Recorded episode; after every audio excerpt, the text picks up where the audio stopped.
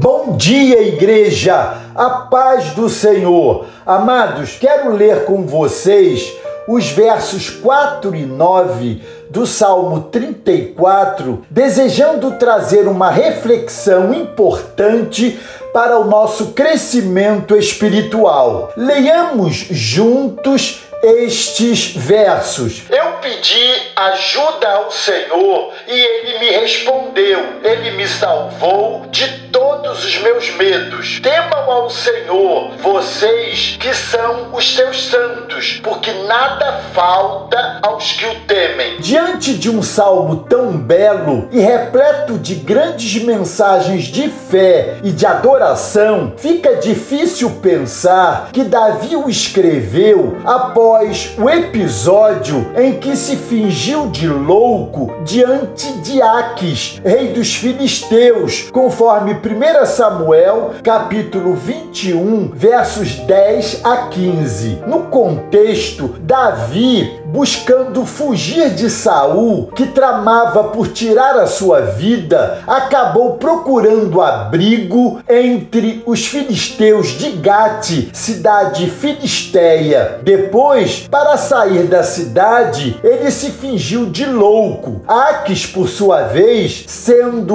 o rei da cidade de Gate e não querendo ser incomodado com um doido, deixou que Davi saísse da cidade, assim Davi saiu ileso. O título do salmo traz assim: Salmo de Davi, quando ele fingiu estar maluco e Abimeleque o mandou embora. O título do salmo identifica Abimeleque como sendo esse rei de Gate, o que parece ser um título semelhante a Faraó ou César. O relato de 1 Samuel usa o nome Aques como sendo esse mesmo rei, mas o foco do salmo não é o rei de Gate, nem o futuro rei de Israel. Do começo ao fim, Davi olha para o Senhor e sua bondade para com os fiéis. Em 22 versos, Davi Davi usa o nome do Senhor, escrito Senhor, em caixa alta, 16 vezes, porque na maioria das Bíblias essa palavra traduzida dessa forma, é o nome mais usado para identificar Deus no Antigo Testamento. O fato mais importante aqui neste salmo é que antes de escrever o salmo, Davi se sentia deprimido pelo que Abimeleque representava. Os perigos que seu grande inimigo representava, entretanto, foram eliminados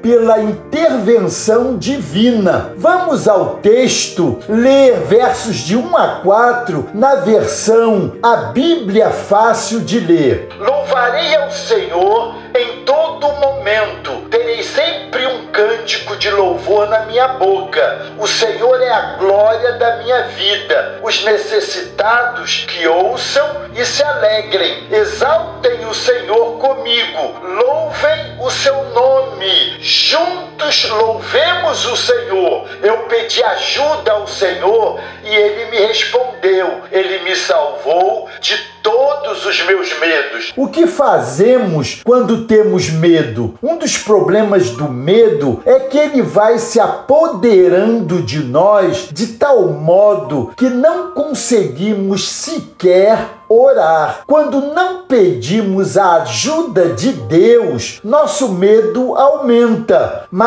quando pedimos a ajuda do Senhor, nossa confiança acontece. Em todos os momentos, quando nada nos ameaça, devemos estar com os nossos olhos em Deus. É esse olhar que nos fortalece. Os versos 5 a 9 complementam assim: Aqueles que olharem para ele ficarão radiantes de alegria, nunca ficarão desiludidos eu estava aflito, pedi ajuda ao Senhor e ele escutou e me livrou de todos os meus perigos. O anjo do Senhor acampa-se ao redor dos que o temem e proteção recebem de todo perigo. Provem, vejam como o Senhor é bom. Feliz é aquele que se protege nele. Vocês que são os seus santos, porque nada falta aos que o temem. Uma das traduções para temer é obedecer. Por isso, o Salmo 34 pode ser lido assim: Obedeçam ao Senhor, vocês que são os seus santos, porque nada falta aos que o obedecem. O ensino bíblico sobre a vida cristã não tem nada de mágico, de triunfalista. Pelo contrário, todos os escritores da Bíblia viveram as tribulações sobre as quais Jesus nos alertou. Nesse contexto, a promessa de nada nos faltará do Salmo 23 admite permite a seguinte redação: O Senhor é meu pastor e eu sempre terei aquilo que me seja necessário. Já avançado em idade, o próprio Davi retoma o problema e escreve como testemunho pessoal: Fui moço e agora sou velho,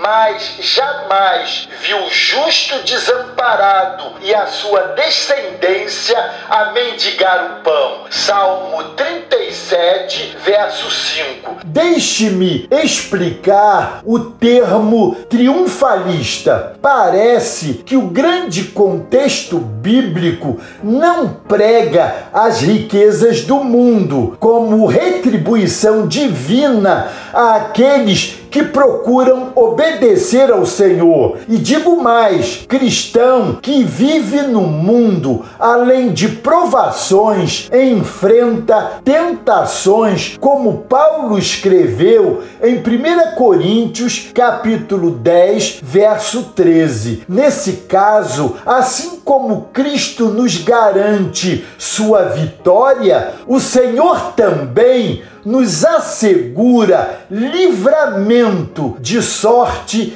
que a possais suportar. Amados, vale a pena então pôr em prática a Bíblia como uma postura de obediência e fé na pessoa de Jesus Cristo. Buscar obedecer ao Senhor, mesmo não tendo abastança tem sido e sempre será a nossa garantia quanto ao sustento do Senhor diante das nossas necessidades. Amém, amados? Glória a Deus. Deus os abençoe.